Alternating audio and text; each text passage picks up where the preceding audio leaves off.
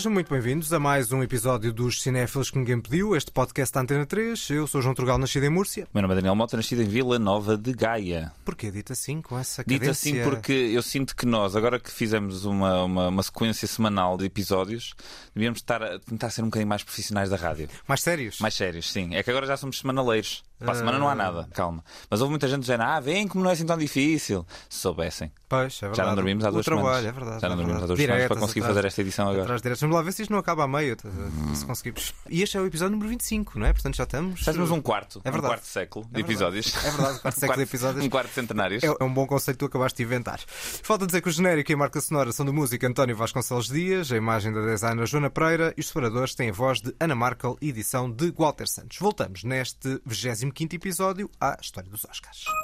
O Oscar que ninguém pediu. Cá está o Oscar que ninguém pediu, desta nona cerimónia, e este se calhar ninguém pediu mesmo, mas já lá vamos. Eis o melhor filme de 1936. Mr. Mayor, speaking for the Academy of Motion Picture Arts and Sciences, may I present you with this award, you as the Commander-in-Chief of Metro-Goldwyn-Mayer, and Mr. Stromberg, your producer, Mr. Leonard, your director, for the best picture of the year. E cá temos o The Great Ziegfeld, esse grande homem do showbiz. Agora sim, no outro dia andava a falar do David Bowie associado ao showbiz. O David Bowie de certeza que não gostaria. Estar embrulhado na mesma categoria do Ziegfeld.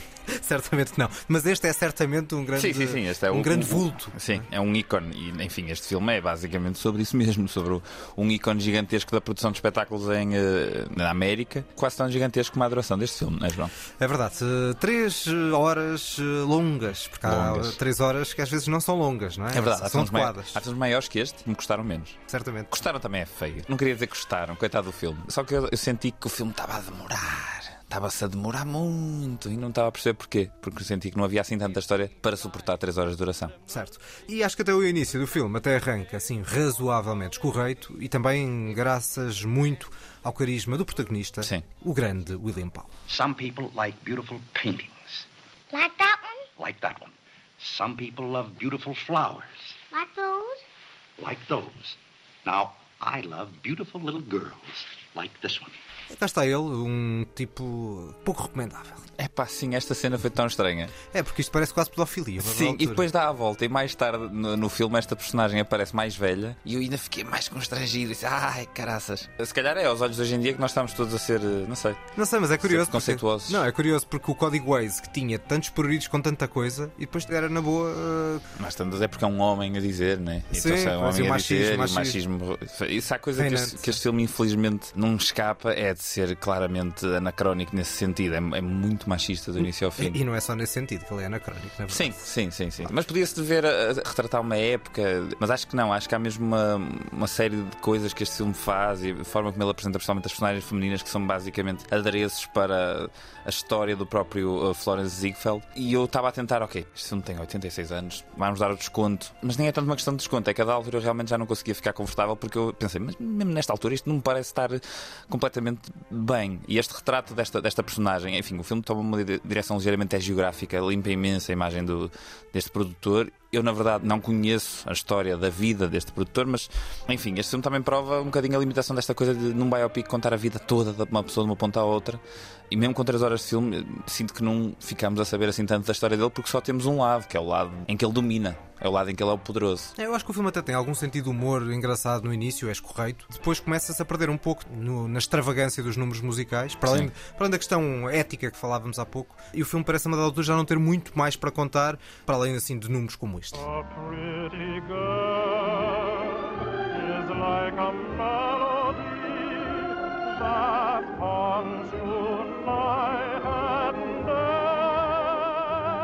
Temos muita música, muito, muita coreografia.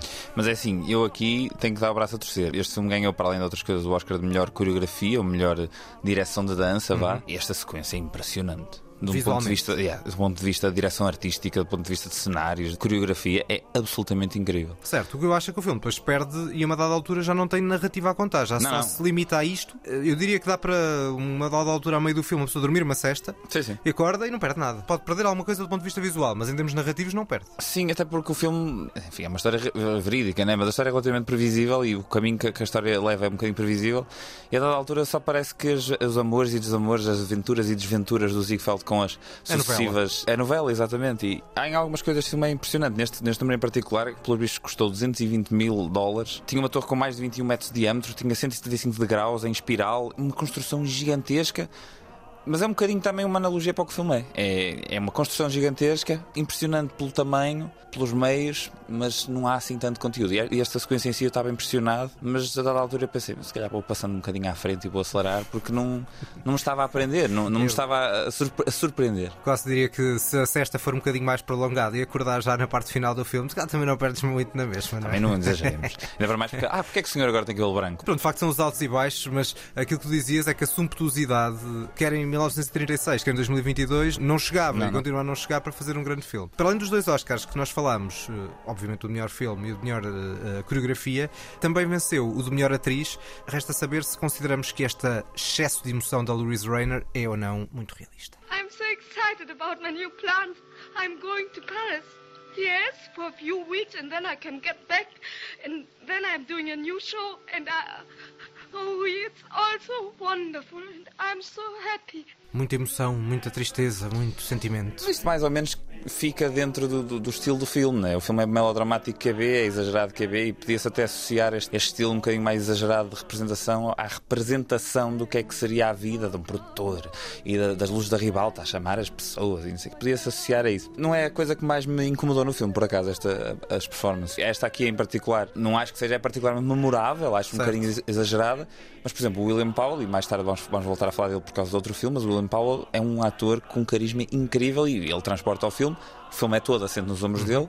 É pena é que não haja tanto filme para ele transportar assim. Então ele acaba por elevar com o carisma dele uma história que, enfim, que é contada de uma forma relativamente banal.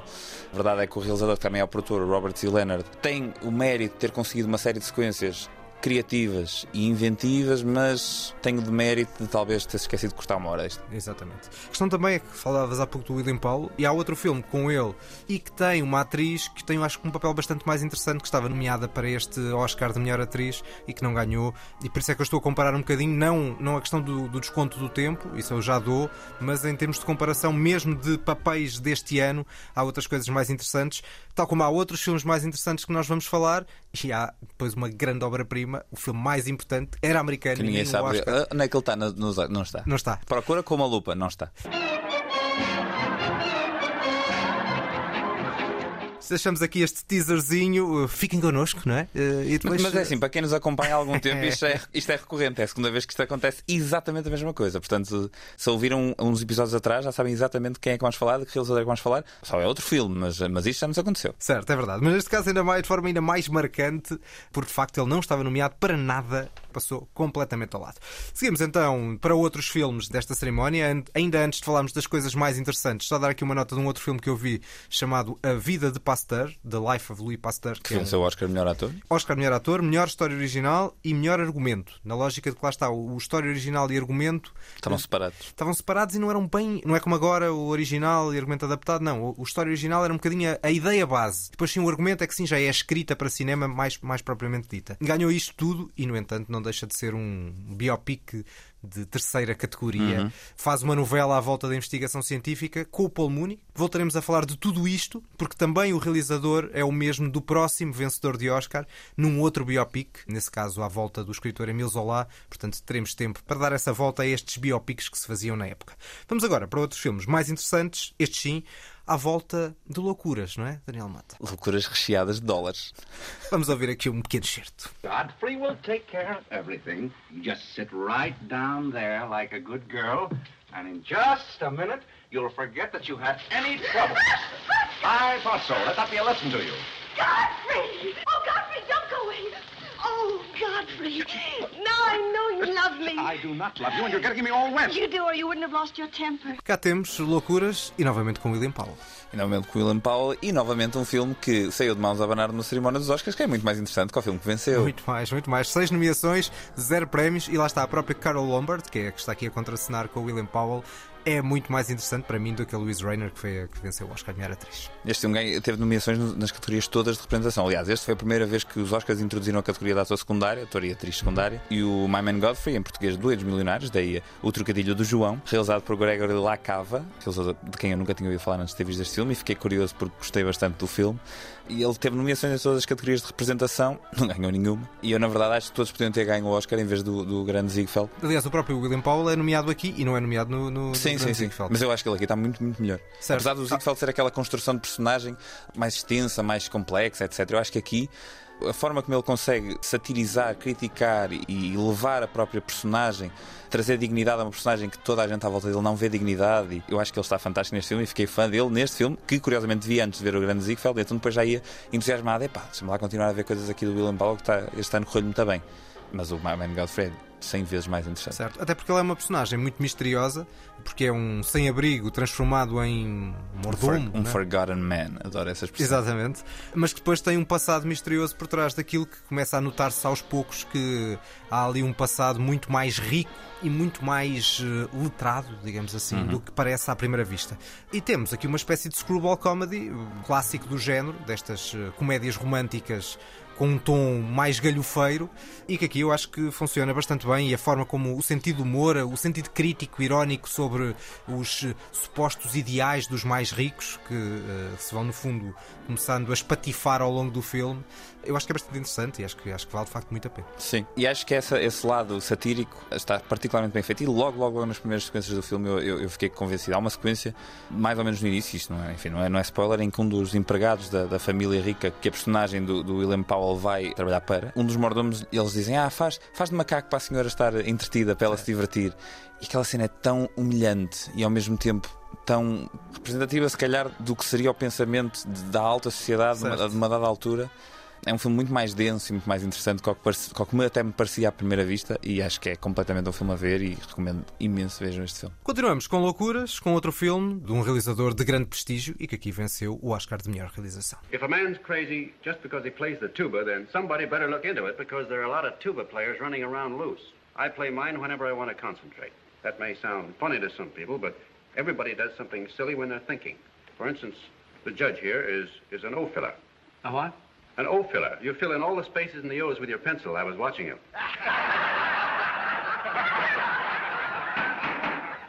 E cá temos outros doidos, porque novamente a tradução para português neste ano estava muito uh, com grande inspiração. O filme chama-se Mr. Deeds Goes to Town, mais uma obra de referência de Frank Capra. Em português passou a doido com juízo. As traduções portuguesas têm sempre esta coisinha.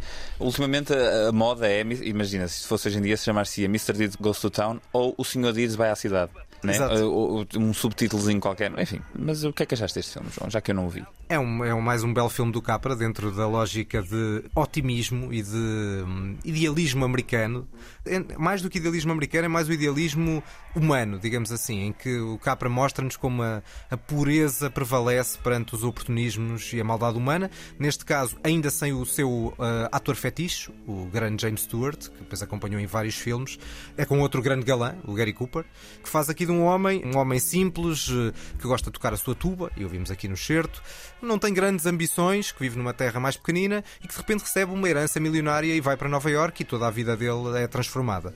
Novamente um daqueles filmes, tal como aliás o anterior, que mostra que o dinheiro não é suficiente para trazer nem dignidade nem felicidade. Faz uma grande dupla o Gary Cooper com outra atriz fez muitos filmes com o Capra, chamada Jan Arthur, que também é uma grande atriz. Outro papel, se calhar, bastante mais interessante do que o papel de que ganhou o Oscar de melhor atriz. Eh, este filme só ganhou o Oscar de realização. É outro filme que valia muito mais a pena, pois. vale muito mais a pena. É curioso, depois o, o, o Capra faz aqui um filme, depois faz um outro, uns anos mais tarde, tão ou mais famoso do que este, chamado Mr. Smith Goes to Washington. Até o título é eu, eu, na verdade, achava que era uma, uma, uma espécie de uma sequela espiritual. Sequela é capaz de ser, porque o filme, ou seja, as personagens são diferentes, mas há um contexto semelhante, sim, sim, que é sim. um homem puro, uh, né? puro, exatamente, é isso que ele mostra, que uh, se torna, neste caso, ganha uma herança, no outro torna-se um político, uhum, um senador, uhum, uhum. e a forma como ele acaba por lidar com aquilo tudo e acaba por mudar pela positiva todo o sistema, um o sistema de glamouroso, digamos, no outro o sistema político. São dois filmes muito interessantes. E, Sim, e o, e o Frank Capra tinha esta coisa de conseguir em todos os filmes ter uma moral evidente e sempre muito positiva e muito, e muito feliz, na verdade. E a maior parte dos filmes dele acabam por ter isso, tem esse lado muito romântico. Uhum, é uh, e acho que é isso que os torna também clássicos eh, que duram e perduram ao longo dos tempos. E este aqui eu não o vi, mas o Mr. Smith Goes to Washington, o próprio It's a Wonderful Life, do céu que é uma estrela, em português. Lá está mais uma tradução boa. São filmes que são moralistas, que é B, são claramente críticas, mas são críticas esperançosas e a acreditar num futuro e num mundo melhor. E eu Sim. acho que isso é uma das coisas que torna os filmes do Capra São genuínos. Eternos. E, eternos e genuínos ao mesmo Exato, tempo. exatamente, exato. A genuinidade, exatamente. Exatamente. Vamos eh, ainda na, na cerimónia dos Oscars para o Oscar de Melhor Canção. Passamos sempre aqui um pequeno excerto, ao contrário das duas anteriores. Esta tornou-se famosa e foi depois reinterpretada por grandes músicos como este. Someday, when I'm awfully low, when the world is cold, I will feel a glow just thinking of you. In the way Cá temos a voz. E levando, e levando a classe deste podcast. É assim verdade. mesmo. Frank Sinatra a cantar, como acabamos de ouvir neste último verso, The Way You Look Tonight, tema hum, originalmente cantado por outro grande senhor, que era o Fred Astaire. Ganhou de facto este Oscar de melhor canção no filme Swing Time, mas depois este tema foi cantado por Sinatra, Peggy Lee, Tony Bennett, Phil Collins, Rod Stewart, portanto, passou por várias vozes, ao contrário de outras canções, esta não diria que ficou imortalizada, porque não é, não é assim tão, tão conhecida como outras Sim, que venceram, sim, sim, mas teve um Mas já percurso, temos, aqui não é? um, já temos aqui uma vitória Sim, que um nós standard, podemos. vá, um sim, standard. senhor, muito Exa- bem. Exatamente, um standard. Não é uma música Não, qualquer uma- da Broadway. Da Broadway, que- Melody 322, né? que é o que ganhou o último, pois claro. Tenho aqui mais uma canção, e esta canção para uh, falar de um Oscar honorário. Ok, Uh, honorário, sim, Exatamente. Houve dois Oscars honorários. Um que nos permite ter sons a anunciar o vencedor, e não só, evidentemente, que era para The March of Time, que tinha, era no fundo aquelas notícias que eram dadas no cinema. Ainda estamos num período pré-TV, e então as pessoas, uma forma de terem notícias em formato audiovisual era irem ao cinema e tinham sempre ali um bocadinho de notícias no início da- das sessões. E isso foi de facto premiado aqui nesta, nesta cerimónia, sendo que depois a coisa acabou por cair eh, em desuso nos anos 50, quando a TV, quando a televisão teve o, o grande impacto. O outro Oscar honorário é referido aqui por esta diva nesta música dos anos 80. Ui. But I see your true colors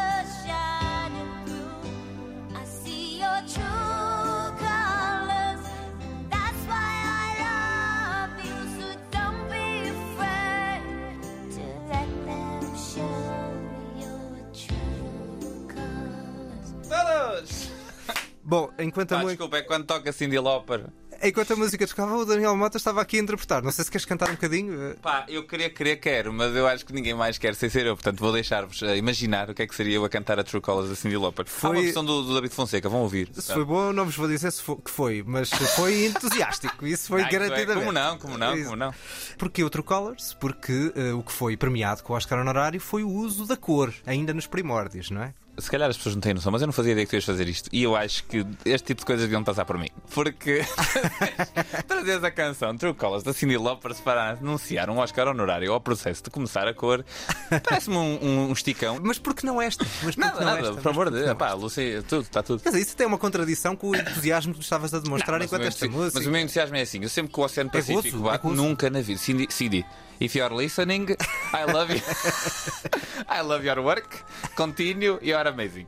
Ah, mas pronto, E pronto, só dizer que este filme se chamava The Garden of Allah, foi premiado pelo uso da cor, que de facto estava nos primórdios. Passado poucos anos houve o primeiro vencedor do Oscar de melhor filme eh, com cor, mas o segundo foi muito tempo depois, portanto o desenvolvimento da cor foi um processo muito gradual e muito lento, ao contrário do que aconteceu com o som, que foi bastante mais abrupto e os mudos deixaram praticamente de existir. Aliás, houve uma fase em que o Oscar de melhor fotografia se dividia, por exemplo, entre melhor fotografia à cor e melhor fotografia a preto e branco. Portanto, foi, Certo. nunca foi uma transição tão linear como foi a transição de, é mudo isso. para sonoro, porque mudo para sonoro há claramente um, um elemento, que é o diálogo, que a partir do momento em que come- começas a ter, não dá para voltar atrás. Ele já existia, mas em forma de intertítulos que quebravam a performance, quebravam o momento. E a cor não. A cor hoje em dia, e cada vez mais, é um elemento estético que é uma escolha de realização, puramente estética e, e visual. Que depois informa ou não a narrativa, mas ainda hoje se fazem filmes de preto e branco todos os dias. É engraçado dizeres isso porque a transição do mudo para o sonoro, embora tenha sido rápida, não foi rápida para todos e temos aqui o melhor filme desta temporada que ainda era praticamente todo mudo. Mas já lá vamos. Ainda temos aqui mais um outro filme na cerimónia que eh, tinha apenas uma nomeação e também é outro que merecia bastante mais. I am the resurrection and the life, saith the Lord. I am a stranger with thee, and a sojourner as all my fathers were. O God, forgive him and forgive us our trespasses as we forgive them that trespass against us. Come in back, Wilson! Get back there! What are you looking for, the Peabody girl? Get back! Right back! Ora, temos aqui um célebre austríaco exilado nos Estados Unidos. Célebre e extremamente importante. Eu quando vi que na- dentro dos nomeados para estes Oscars havia um filme do Fritz Lang, eu fui logo atrás do filme, o filme chama-se Fury, Fúria, e sendo o Fritz Lang um realizador tão relevante, fez o M, fez o Metrópolis, fez imensos filmes muito, muito, muito importantes, e este aqui é o primeiro filme que ele faz em Hollywood e eu quis imediatamente ver este filme, apesar de nem sequer ter uma presença nos nomeados assim tão grande. Por exemplo, o Mr. Deeds Goes to Town tem uma presença muito mais forte. Uhum, cinco Ma- mas aqui eu não conseguia, enfim, ignorar ver um filme de, de um mestre destes. Foi um filme de adaptação. Não estava habituado a, por exemplo, ter horas de almoço definidas. Então ele teve que se habituar a isso e de repente houve um dia que ele só comeu maçã e disse: Estou pronto para gravar. E o ator principal disse: Como assim? Não estou a perceber. Nós ainda não vamos para almoçar. E ele disse: Ah, não, não, mas isto eu já comi, portanto podemos continuar. E o ator basicamente esborratou a maquilhagem toda, que demoraria uma hora e meia a ser reaplicada e disse: Não. Portanto, agora ficámos uma hora e meia parados de qualquer maneira. Mas apesar dessas tensões todas, na minha opinião, é um filme extremamente interessante, denso, moralmente, muito para lá do que eu estava à espera. É um filme sobre como o ódio gera mais ódio. A trama dá bastantes voltas, não- nunca estamos exatamente à espera do que é que vai acontecer a seguir. É um filme não muito óbvio. Lá está, ódio gera ódio, violência gera mais violência. É um filme tenso do princípio ao, ao fim. E a verdade é que durante o filme todo estamos sempre a tentar perceber por que bússola moral é que cada personagem que nos vai aparecendo se guia e nunca sabemos exatamente de que lado é que estamos. Tenho alguma pena que o plano final, que pelos vistos foi uma adição. Uma imposição de uma estúdio. imposição do estúdio, exatamente, foi uma imposição do estúdio o plano final. Tenho alguma pena que exista, porque se o filme acabasse um plano antes, o filme era muito melhor, porque há uma ambiguidade presente nesse plano, antes desse plano final, que é excelente e que bate certo com tudo o que o filme faz antes. Mas é um filme muito, muito interessante. Já estava curioso para ver, porque eu nunca vi este filme, e agora ainda fico mais com essa ideia da transformação de forma que o estúdio, de Sim, alguma sim, sim. forma, não É- estragou, não é? Mas, é muito, é muito mas curioso diminuiu. porque é literalmente um plano que dura, dura 3 segundos, mas o que acontece nesse plano subverte a, a complexidade da narrativa e acaba por apresentar o arco da personagem principal como muito mais básico e desinteressante do que o que ele realmente é. O ator principal, o Spencer Tracy, está inacreditável a fazer de Joe Wilson. A relação dele, pelos vistos, com o Fritz Lang foi muito má, mas isto é uma coisa recorrente no- nos filmes que nós vamos falando. Há várias relações entre realizador e, E atores e- que e atores são que são péssimas. Ah, e ele jurou que nunca mais fazia um filme com o Fritz Lang. O Fritz Lang também acredito que estivesse numa fase, lá está, de adaptação a uma cultura completamente diferente e acabado de fugir da Alemanha por causa do regime nazi. E é um filme extremamente interessante que eu recomendo todos a ver. Lá está, várias coisas interessantes aqui nos nomeados. Temos este Fúria de eh, Fritz Lang, só nomeado para melhor argumento, não venceu. Temos o Doido com Juízo, o Mr. Deeds Goes to Town de Frank Capra, ganhou eh, o Oscar de melhor realização. E temos ainda o Doidos Milionários, o My Man Godfrey de Gregory Lacava, que tinha seis nomeações e não venceu nada. Vamos agora para um pequeno momento fora da cerimónia dos Oscars e em que temos eh, dois filmes, na verdade são três, mas dois deles são um díptico. Eu vou apenas fazer uma pequena passagem por um díptico japonês, dois filmes de eh, Kenji Mizoguchi, um dos mais famosos realizadores japoneses. Ele tinha feito muitos filmes antes, no entanto, é, o próprio realizador considerava que este era o início de carreira dele, mais a sério, digamos assim. Não adoro nenhum destes dois filmes, chamados Elegia de Osaka e Irmãs de Gion. Se me perguntares se eu tenho aqui os títulos em japonês, tenho, portanto, aproveitar para dar, vamos lá embora. Então, eles são Nani Vaireji e Gion no Chimai. Ninguém sabe se, se disseste isso bem ou mal. Não é? sabes porque não sabes se Ninguém temos, presente neste eh, estúdio. Ah, aqui não, aqui não. Aqui ninguém nos pode. Não temos aqui um consultor para saber se tu não acabaste de. de- assassinar o japonês. assassinar o não é? japonês. não é? Pois, se calhar, se calhar acabou por acontecer. Mas são dois filmes interessantes sobre o papel da mulher, muito discriminada pela sociedade japonesa, numa lógica de emancipação feminina, e também por a questão da profundidade de campo ter inspirado uma das grandes obras-primas do cinema, que é esta. He owed the money for the boards of the both of The bank's decision on all matters I don't his- hold with signing my boy away to any bank as I want you to stop because. all this nonsense, The bank's Jim. decision on all matters concerning his education, his places of residence, and similar subjects is to be The final. idea of a bank being the guardian. I want you to stop all this nonsense. E aqui está o primeiro desafio para Daniel Mota. Primeiro, eu não sei que questão de profundidade de campo é que estás a falar. Estamos a falar de profundidade de foco. Sim, exatamente. Para quem não, não, não Servinhas da ira? Não. Para quem não está familiarizado com a profundidade de campo, no fundo é vermos muito mais do que está em primeiro plano. Sim. Ou seja, tudo o que está para trás nós temos um alcance e muitas vezes esse alcance tem grande importância na narrativa. E é o caso. E se tu não sabes o que é isto, eu vou-te ajudar dizendo que lá atrás está um rapazinho a brincar na neve com Ah, o seu Citizen trenó. Kane. Pois é, verdade. Eu pensei logo no Citizen Kane, mas pensei que era tão óbvio, João. Pensei que me ias desafiar mais. Eu, eu assumo sempre que me traz um desafio difícil. Não, não é verdade. Porque tu és espanhol. São inteligentes, não é? É isso. Somos- É isso, é isso, é isso. De facto, este filme foi, acabou por ser inspirador do, do Citizen Kane, um dos maior, uma das maiores obras-primas da história do cinema, realizado por Orson Welles. Vamos falar dele, mais um daqueles injustiçados daqui a uns episódios, porque não ganhou o Oscar de melhor filme. E essa profundidade de campo que também estava no filme do Orson Welles, estava antes, de forma eh, precursora, nos filmes do Mizoguchi. Vamos para a obra-prima. Grande filme desta temporada, deste ano. E eh, está aqui um pequeno certo em que pela primeira vez ouvimos a voz deste grande cineasta.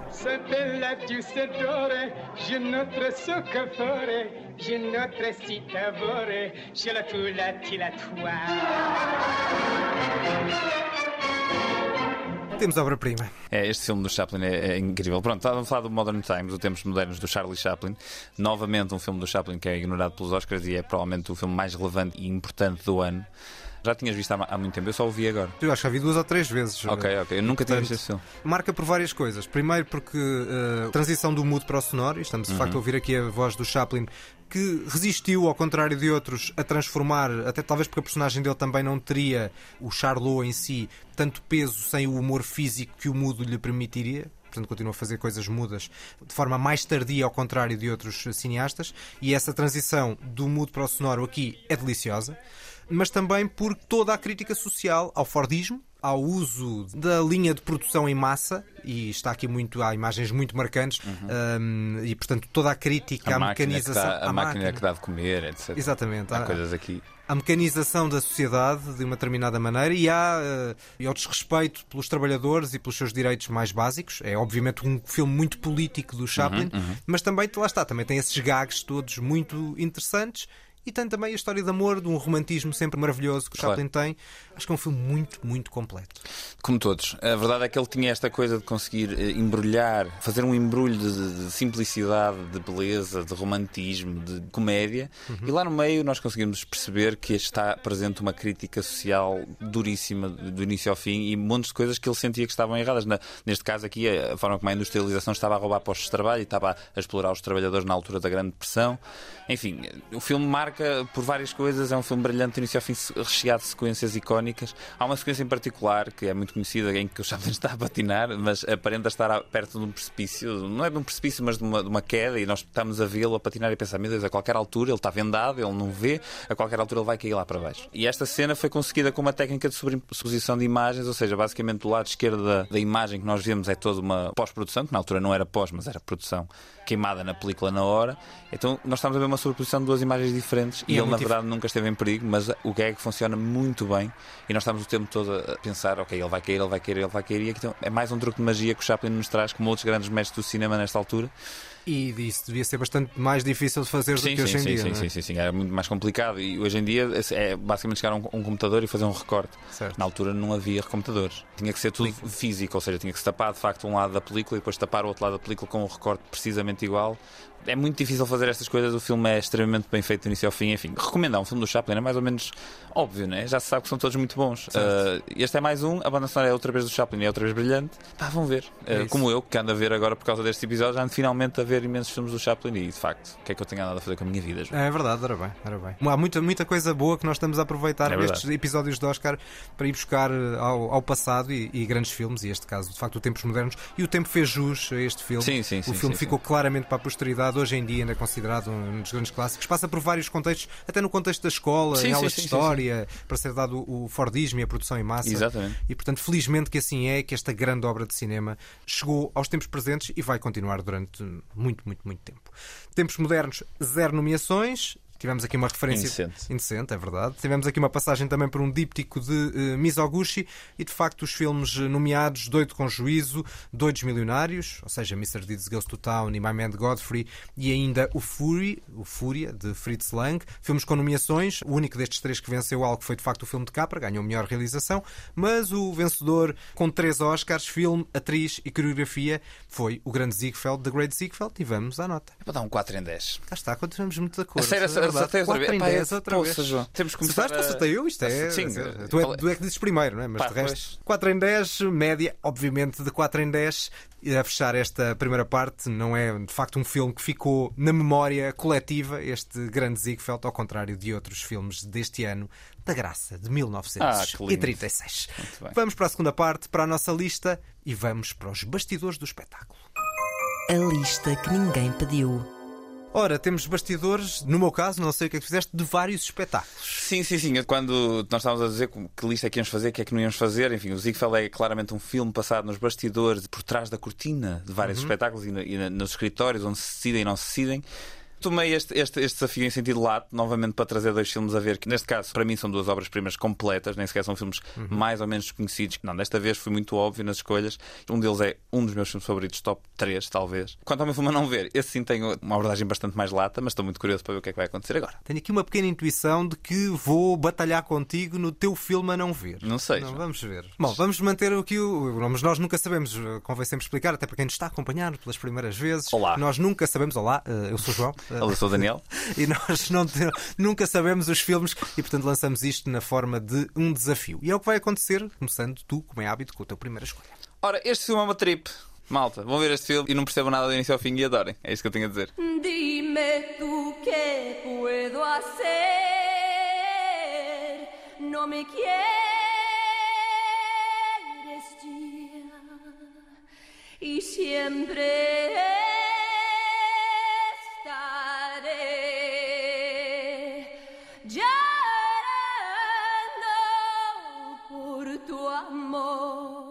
Ora bem, o que eu te posso dizer sobre este filme é que eu não sou fã deste realizador, Claro, não sou não fã, estava nada à espera já. não sou fã deste filme, mas este filme tem cenas impressionantes e esta é uma delas. E isto é o Mulholland Drive do David Lynch. Tal e qual. Enfim, se nunca viram nenhum filme do Lynch, eu recomendo começarem por aqui. Porquê? Porque foi o primeiro que eu vi também. E foi o filme que causou um- uma impressão em mim tão forte que eu pensei, mas o que é isto? Estes anos todos depois, acho que 10 anos depois de eu ter visto o filme a primeira vez, eu vejo o filme e penso, o que é isto? Portanto, está tudo igual. Isso aconteceu-me com o Twin Peaks quando vi. Pois, pois. O que é que acontece? Isto é um pesadelo surrealista do início ao fim, com todos os toques lynchianos do costume. É um filme misterioso, difícil, denso, estranho, original, muito marado, volta e meia, e que do início ao fim se percebe que é uma construção completamente intencional da parte de um realizador que, a meu ver, vai ficar na história como um dos realizadores mais originais e talvez o realizador mais original americano, pelo menos num certo tipo de linguagem. Marca absoluta, isso é absolutamente indiscutível. Não há forma de não reconhecer um Certo. filme do Lynch. Novamente temos aqui uma crítica. Eh, Enfim, hoje todos os filmes parecem que são críticas, mas é mesmo assim. Este filme é outra crítica, na minha opinião. Se quisermos, podemos ler este filme como uma espécie de remake reinterpretação de outro grande clássico de Hollywood, que é o Sunset Boulevard. Uhum. O título acaba por ser feito da mesma forma: o Sunset Boulevard, Mulholland Drive. O Sunset Boulevard é uma obra-prima do Billy Wilder. Para mim, o Mulholland Drive é é a obra-prima do Lynch, Também dos filmes que eu vi. Os bastidores de Hollywood. Também são os bastidores de Hollywood, sendo que aqui a volta que é dada é que não é tão evidentemente sobre a decadência, mas mais sobre o machismo entranhado, as películas de verniz que cobre tudo e tudo parece muito bonito e muito perfeito e de repente retira-se e é tudo negro e podre. O duo das performances da Naomi Watts e da Laura Herring é icónico e depois os papéis secundários são todos completamente insanos. Eu lembro-me de estar a ver o filme a primeira vez e a dada altura há uma cena que eu não vou, não vou revelar para quando forem ver, quem não viu, tive, Tá bem. terem o mesmo susto que eu tive. Ah, talvez sim, porque por resto não, esse pode ser spoiler nada. à vontade. Sim, não também percebe o que é que eu vou explicar, né? Mas há uma cena em particular que o filme de repente passa para outra coisa completamente diferente. Há um diálogo que nos deixa completamente atarantados, não percebemos o que é que está a acontecer. E na sequência desse diálogo, há provavelmente um momento em que eu mais saltei na cadeira na minha vida toda. E sempre que eu revejo esse momento, eu fico em pânico. Muito bem. Grande filme. Acho que foi um bom cartão de visita para este filme, que goste-se mais ou goste-se menos, é um filme hiper marcante. Acho que é impossível não reconhecer todo este talento do David Lynch para construir ambientes Sim, que de forma, acima de tudo é isso. acho que de forma única e talvez de, de um modo mais marcante do que quase todos os outros cineastas da história do Sim. cinema. Vamos para a minha primeira escolha e agora vamos para os bastidores podres do teu mundo. Da televisão. Nem mais. Ui. The category is movies. How many points you want to try for? I'll try for three. Three points. Which motion picture won the Academy Award for 1955? Marty. Picture. Marty. Marty. He doesn't know it. All right, Herb, I'll tell you when your time is up. Estamos a, ver, o- a ouvir o filme Quiz Show. Estamos precisamente. Grande filme. Grande filme de Robert Redford com um ator que eu acho que também gostas muito, não é? John Turturro, Exatamente, cá está. John Turturro e Ralph Fiennes com dois papéis impressionantes, impressionantes neste filme. O som que ouvimos não era dos bastidores, era da própria concurso. Sim, sim, sim. E se querem saber, de facto, Marty venceu o Oscar de melhor filme em 55. Voltaremos a falar, eh, iremos falar dele daqui a uns episódios. O que não vos digo é qual é que é a resposta que ele deu neste momento e qual é que é o contexto do filme.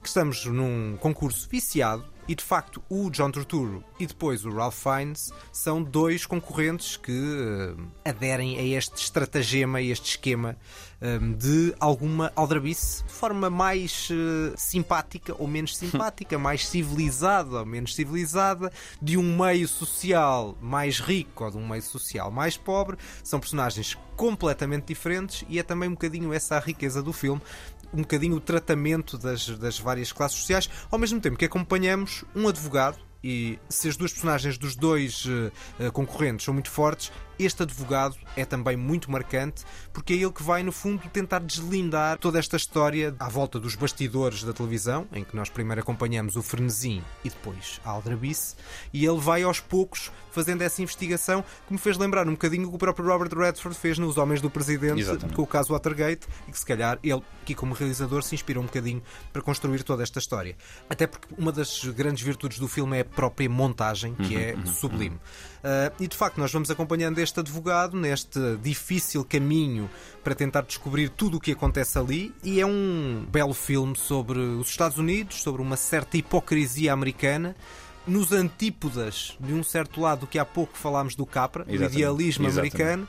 No entanto, são Já é dois. desilusão, já é desilusão americana. Exatamente, exatamente. De forma bastante pessimista, mas igualmente brilhante. E eu acho que é um grande filme. Não é assim tão conhecido. Não, e eu até estava aqui a ver o- a carreira do, do próprio Robert Redford como realizador. Como ator, ele é um bocadinho mais presente, tem 80 e tal créditos de representação, mas como realizador tem apenas 10 créditos e alguns deles não são, não são filmes de ficção, são documentários, seja o que for.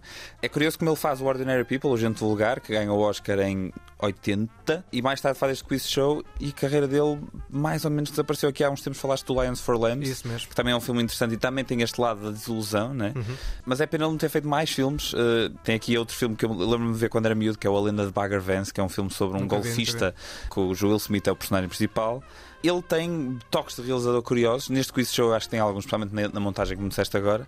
Mas é mais que tudo um desafiador. E, este lado meio rebelde de uma pessoa que cresceu no sistema de Hollywood e como estrela de Hollywood, eu acho sempre interessante quando os- são as pessoas mais mediáticas de Hollywood que, desafiam também o sistema e que picam o sistema. É o tal cinema liberal, crítico. O próprio Clooney faz isso mais Exatamente, tarde. nem mais, nem mais. Vamos para a tua segunda escolha. A minha segunda escolha é o melhor filme musical de todos os tempos. Hey, I think it'll work. Of course. It's a cinch. You know, it may be crazy, but we're gonna do it. The Dooming Cavalier is now a musical. Hot dog! Hallelujah! I feel this is my lucky day, March 23rd. Oh, no, your lucky day's the 24th. What do you mean the 24th? It's 1.30 already. It's morning. Yes. And what a lovely morning. Good morning. Good morning. É o Música no Coração, não é? É, é, é a música no coração, é, João. É, é, é outra música no coração.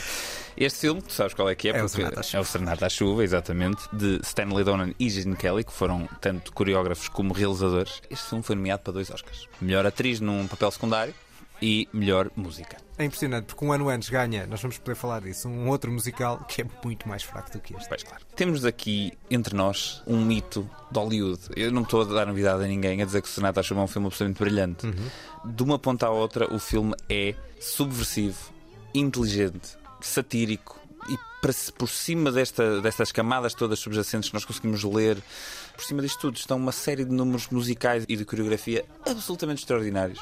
O Make 'em Laugh, o Good Morning, o próprio Singing in the Rain, que é um número subejamente conhecido, com o Gene Kelly a dançar à chuva de uma forma absolutamente extraordinária com a câmara a voar por cima dele. Enfim, quão difícil aquilo deve ter sido fazer, nem me cabe na cabeça. E, e no final do filme, este Dueling Cavalier, que é aqui mencionado no início do número do Good Morning, é apresentado como uma sequência de vários minutos, com cor, com luz, com transições. Uf, O filme não só é um portento de execução, como é um portento de, de inteligência e de subversão. E depois há um- uma série de dados que, se soubermos, ainda torna a coisa mais interessante. Basicamente, o filme passa-se na transição entre os mudos e os sonoros. E uma, de- uma das coisas que acontece no filme, é que, e acontecer na vida real, é que havia atrizes que eram eh, chamadas, não para aparecer nos filmes, mas para dobrar a voz das atrizes que apareciam no filme que não tinham uma boa voz para filmes falados. Porque eram grandes estrelas do mudo e depois Exatamente. a voz delas não depois, acompanhava caso, o talento. era assim Exatamente. e ninguém queria ouvir. Qual é a que- maior curiosidade que o filme faz e depois ainda é mais subversivo? A voz que nós ouvimos da Debbie Reynolds cantada é a voz de cantar da atriz de que ela dobra no filme. Ou seja, o filme todo ainda se embrulha voltas, em voltas. mais voltas e mais eh, subversão. Vão ainda ver estas curiosidades todas de, de behind the scenes, de por trás das cenas, como se diz em português, e percebam o que é que é uma obra absolutamente genial e um musical como deve ser. Neste caso estamos completamente de acordo, até vindo de quem não é um fã Pois, claro. de musicais, como é o meu caso. E voltamos eh, às minhas escolhas e mantemos-nos nos bastidores de Hollywood, mas com um filme muito mais recente. That's my boss's car. And if something were to happen to my boss's car, well, I'd get in trouble. Lucky for you, he's got a spare.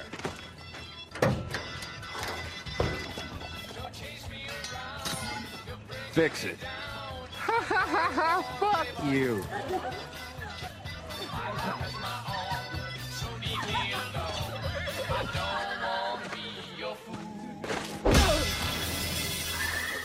Isto era o Brad Pitt, mas eu não sei que filme é este. Imagina lá qual é que é o filme dos bastidores de Hollywood. Ou era, que é ele- uma vez em Hollywood? E era nem mais, Ah, não, nem não- mais. não sei porque eu não reconheci o filme imediatamente. Ainda para mais estamos a falar para aí da cena mais icónica do filme, que é num rancho, e talvez mais próxima do que é o, aquele clássico Tarantino irónico, meio gore. Neste caso não há grande gore, mas alguma violência associada. Mas esta cena é- é inacreditável. É. Eu estava no, no cinema e estava a agarrar a, a cadeira de tensão. Tensão, certo? Porque é Esta como, cena é como Tarantino alimenta aquilo em que a tensão vai pouco a pouco aumentando, muito lentamente, até que entretanto já estamos mesmo num ponto climático e ele mantém o clímax durante muito, muito tempo. e é, é o extraordinário. é o que acontece aqui. Aliás, eu acho que o filme é muito interessante, também por isso, porque eh, este é talvez o filme mais sutil de Tarantino. Mais lento também. Mais lento, menos violento, mas man- Até. até, exato. Bom, eh, até chama-se Até, até acabar. Eh, e convém não dizer muito. Neste caso, este é que não se exatamente, pode mesmo exatamente. dizer. Portanto, é uma espécie de história de encantar em torno da bolha de Hollywood, Exatamente. feita hum, à maneira de Tarantino, e em, em muito lado isso está lá, mas de uma forma lá está mais subtil, como falava. Numa altura em que a seita de, de Charles Manson andava a aterrorizar Hollywood, mas é muito interessante a forma como ele mistura a realidade com a ficção, com o cinema dentro do cinema, como mostra vários truques de realizador, com a câmara a andar quase a, a 360 graus à volta do DiCaprio em momentos de interpretação muito fortes, e valeu finalmente o Oscar ao Brad Pitt, que já era mais do que merecido. Mais do que merecido, exatamente. O que estamos a ouvir em fundo eh, mostra que há uma, uma proximidade entre Michael Bay e Quentin Tarantino que nós não esperávamos e que na verdade não é. Como assim não é esperávamos, diminuta. João? Como na, assim não verdade, esperávamos? na verdade é diminuta porque é de facto com base no California Dreaming, que era o facto de ambos os realizadores trazerem versões menos conhecidas eh, do California Dreaming. Ouvimos eh, no outro dia Bobby Womack, né? Exatamente. o filme que tu trouxeste. Como é que se chamava? Ambulance. Exatamente, do Michael Bay. E agora do Tarantino. Queres, eh, queres que eu te diga como é que isso aconteceu? José Feliciano. Queres que eu te diga como é que isso aconteceu? O Michael Bay foi ver o filme e disse Uau, grande canção! E depois no filme, e depois no filme dele. É exatamente assim que aconteceu. Tenho a certeza. Gostei da forma como tu fizeste aí, como um bocado Guna, Guna Ah, nortenho. O Michael Bay, se nascesse no Porto, era Mitra. Era Mitra, como disse aqui embaixo em Lisboa, lá em cima é um Guna, completamente. Era um Guna, oh, mano, vamos ao Leitão fazer um filme com tiros e bombas e socos nas trombas. Era assim certinho. Já Tarantino também faz isso tudo, só com uma inteligência 300 mil vezes maior. Isso é, é? isso é. Eu, este Eh, filme é daqueles filmes que ainda bem que nós não fizemos uma review de, de filme principal deste filme. Para quem nunca viu o filme, eu vou tentar dizer isto sem levantar demasiadas expectativas, sem levar as expectativas para o lado errado. Este filme revela-se e transforma-se e torna-se o filme que é nos últimos 10 minutos. Nem mais. Então é impossível fazer uma, uma crítica a este filme sem falar dos últimos 10 minutos. Eu vou tentar eh, não ser spoiler ao dizer isto. Tu vais ser o meu censor, portanto, se Serei, serei, se serei. for, nós cortamos esta parte Sim, e, na e ninguém verdade, vai saber ninguém vai ninguém vai saber. Que é, o final mostra que é ao mesmo tempo uma belíssima homenagem ao cinema e às histórias que começam com Era uma vez. Exatamente. Achas que não revelei mais? Não, é que nem posso comentar. Porque qualquer coisa que eu diga agora. Mas passa, mas passa, pela Passa, tua, passa, como, passa. como censor, passa. Vão ver o filme que eu acho que é o melhor filme do- dos últimos 3 ou 4 filmes de Tarantino, é o, é o meu favorito. Talvez, talvez também, neste caso. Depois do Inglourious Basterds é o meu filme favorito dele. Grande filme, de facto, de Quentin Tarantino e é. E é grande, e tem 3 horas, lá está um filme que tem 3 horas. Exato, e não alimenta custa nada. E é lento, e é 3 E é horas, lento. é lento, é o mais lento Tarantino e, no entanto, não custa nada a passar. Depois destes quatro grandes filmes, vamos para as escolhas menos felizes sobre os bastidores do espetáculo. As escolhas menos felizes. Este filme ganhou 6 Oscars, incluindo melhor filme. e eu não percebo.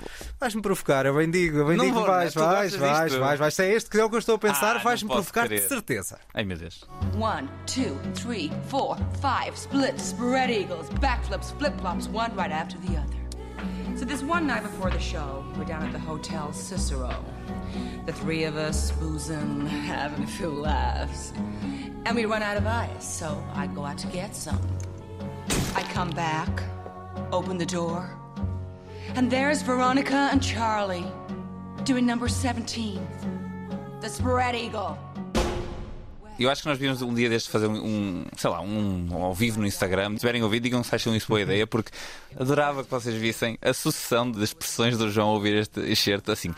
É, ai não é este. Qual é? Tiveste o tempo todo em, em microexpressões. Foi, foi... Eu vou tentar traduzir. Os primeiros 3 segundos foi ainda não sabia uh, o que era, depois percebi, não era o que eu pensava, mas ainda não sabia qual era o filme, e depois pensei, olha, afinal, é outro filme que ganhou o Oscar. Eu achava que tu me ias confrontar através do Birdman. uh, Não, não, não, não. do Inarrito e afinal confrontas-me com outro musical que eu já não gosto tanto, portanto aqui já não vou batalhar tanto através do Chicago. Exatamente, Chicago do Rob Marshall. Eu tenho-me apercebido que este musical tem muito mais apreço que o que eu acho que al- alguma vez mereceu. Já não é a primeira vez em conversa que alguém diz: Ah, não, um bom musical é o Chicago. Eu gosto também e não E sou fã de penso, musicais. É Meus queridos, é assim: se o filme é bom, é pá, não. É normal. Ou seja, mais uma vez, se eu trago aqui um filme que é péssimo, não trago.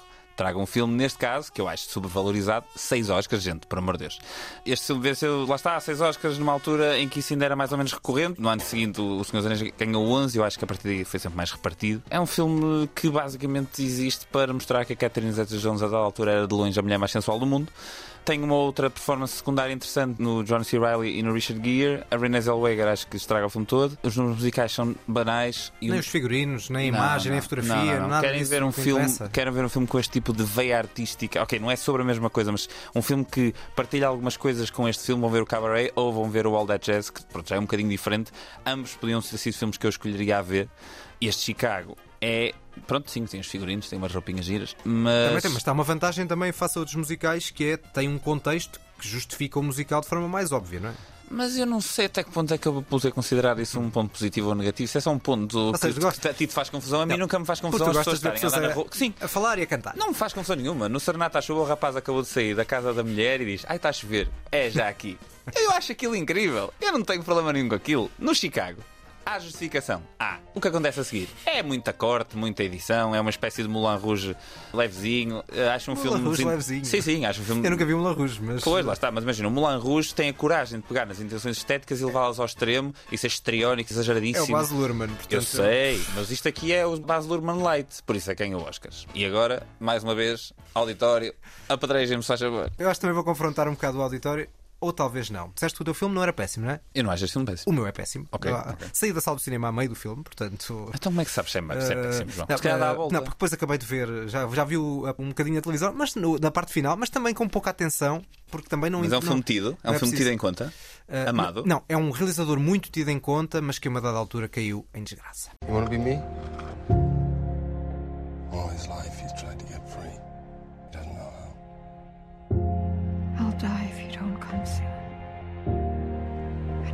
see the birds in the sky because I miss you.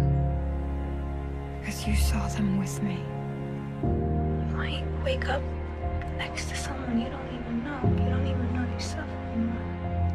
Estou a zero. Neste caso temos bastidores por detrás da música. Isto é Terence Malick? É Terence Malick. Isto é o Song to Song? Exatamente. Não vi. E fizeste tu bem. Eh, fizeste tu bem. Sabes que o Árvore da Vida é um dos meus filmes favoritos? Eu sim. também. Ou seja, Malik, a partir da Árvore da Vida, já divide muito opiniões e há quem adora a Árvore da Vida e odeia a Árvore da Vida. Eh, e eu começo a perceber de acordo com o que foi o percurso dele a partir daí.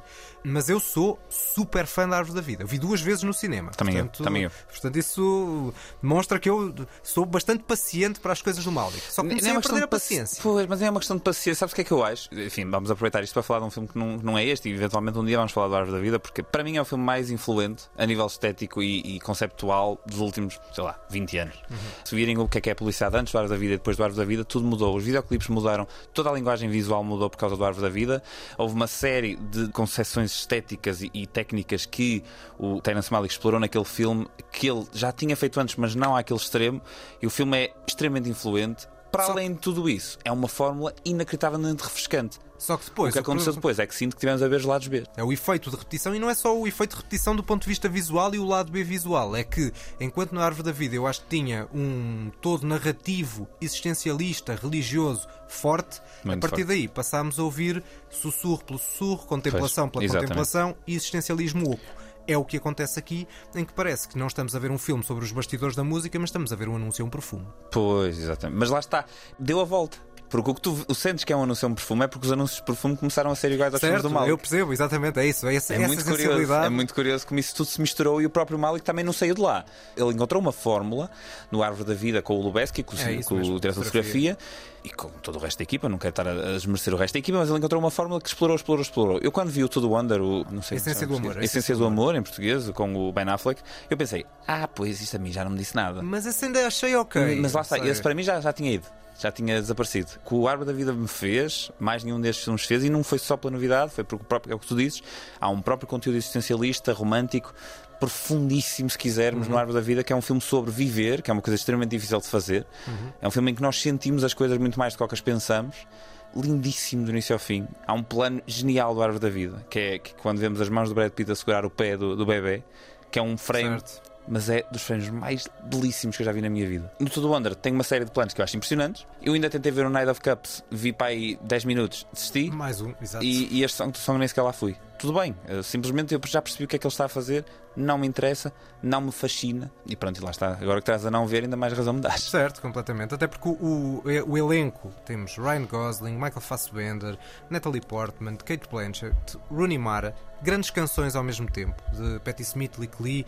Nós estamos a ouvir aqui uma música maravilhosa em registro meio dreamy da, da Juliana Barwick.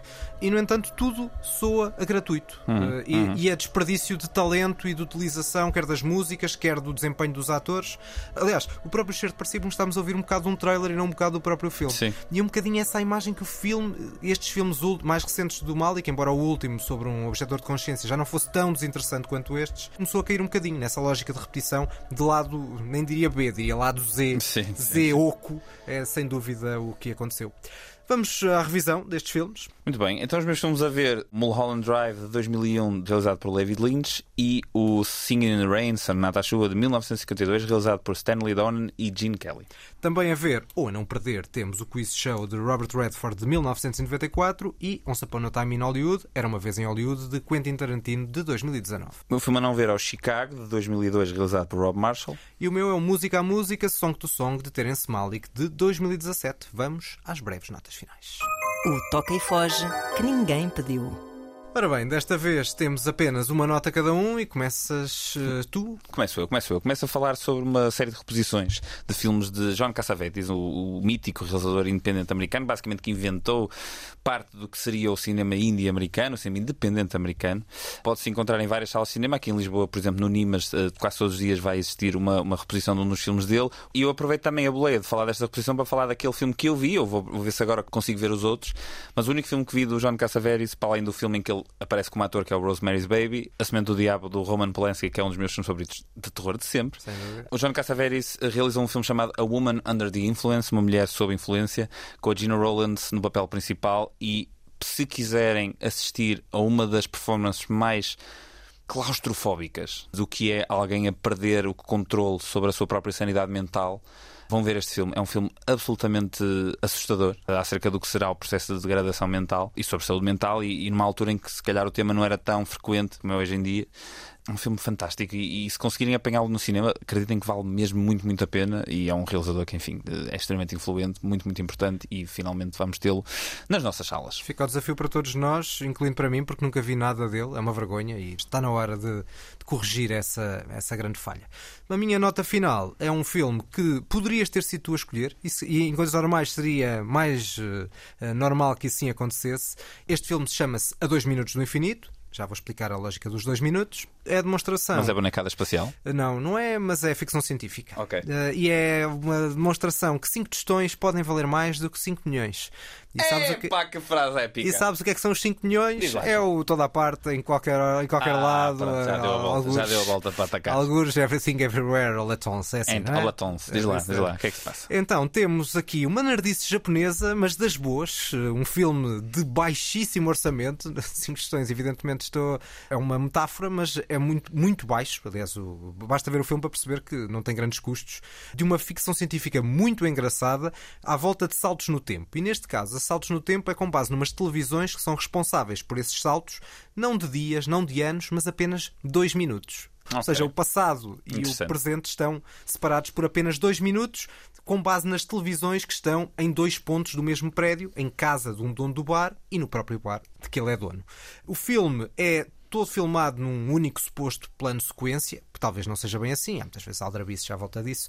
O dispositivo, a uma dada altura, começa a ser um bocadinho cansativo, mas o filme é muito inteligente por ser curto, tem uma hora e pouco, entra ali um bocadinho de alguns momentos de humor muito deliciosos, nomeadamente quando entra a máfia japonesa, a Yakuza, e depois tem um toques também de comédia romântica à Groundhog Day, eh, Uhum. muito, muito ternurentos. Acho que é um filme muito simples, às vezes com pouco consegue-se efetivamente fazer muito. Pode ser clichê, neste caso é completamente verdade e que acho que demonstra uma genuína paixão eh, pelo cinema deste cineasta japonês que está em início de carreira, chamado Junta Amaguchi. São as despedidas deste 25 deste quarto século, como dissemos no início do Exatamente. episódio dos Cinéfilos que nem pediu. Sigam-nos no Facebook, Instagram, deste podcast da Antena 3. Ainda não vai ser agora que este podcast se vai tornar semanal. Vamos voltar daqui a 15 dias, nessa altura, com um filme novo.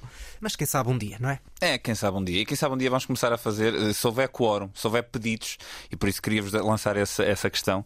Gostavam de ver um episódio do Cinéfilos? Não, Eu e o João podemos tentar fazer um ao vivo no Instagram, que vai ter provavelmente 10 pessoas a ver, mas pronto, a minha mãe, a tua, pronto, para verem as nossas fáceis. Vou ficar um pouco tímido, mas Não a percebo vida é assim, a vida é assim, as imagens, mas mas mas, Mas, eu tu- faço-te uma, uma, mas eu aceito. uma maquilhagem, Eu aceito esse ponho-te um passaguinho no- no- para ficares impecável, ponho-te um rimel. Exatamente. Bom, são as despedidas. Até à próxima. Eu só para provocar um bocadinho mais o João fui buscar aqui uma frase do Mulholland Drive. Silêncio, não há banda. Em castelhano, aprecio.